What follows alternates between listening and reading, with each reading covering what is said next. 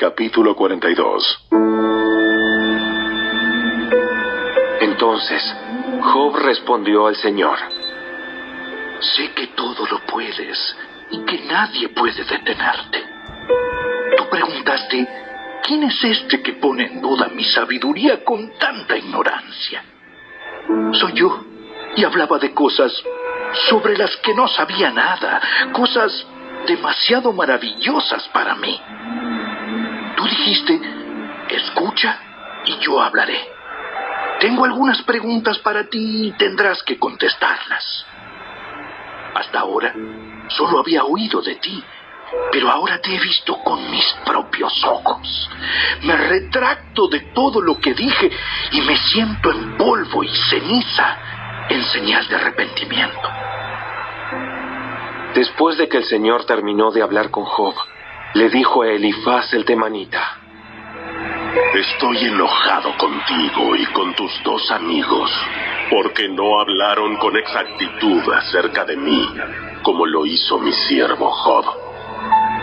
Así que tomen siete toros y siete carneros, vayan a mi siervo Job y ofrezcan una ofrenda quemada por ustedes mismos. Mi siervo Job orará, y yo aceptaré la oración a favor de ustedes. No los trataré como se merecen, a pesar de no haber hablado de mí con exactitud, como lo hizo mi siervo Job.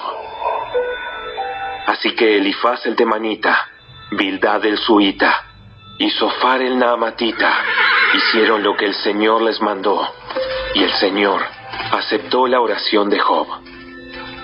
Cuando Job oró por sus amigos, el Señor le restauró su bienestar. Es más, el Señor le dio el doble de lo que antes tenía. Entonces todos sus hermanos, hermanas y anteriores amigos vinieron y festejaron con él en su casa. Lo consolaron y lo alentaron por todas las pruebas que el Señor había enviado en su contra, y cada uno de ellos le regaló dinero y un anillo de oro. Así que el Señor bendijo a Job en la segunda mitad de su vida, aún más que al principio, pues ahora tenía catorce mil ovejas, seis mil camellos, mil yuntas de bueyes y mil burras. Además, dio a Job otros siete hijos y tres hijas. Llamó a su primera hija Gemima, a la segunda Cesia y a la tercera Kerenapuk. En toda la tierra no había mujeres tan bellas como las hijas de Job, y su padre les dejó una herencia en su testamento junto con sus hermanos. Después de esto, Job vivió 140 años y pudo ver a cuatro generaciones de sus hijos y nietos. Luego murió siendo muy anciano, después de vivir una vida larga y plena.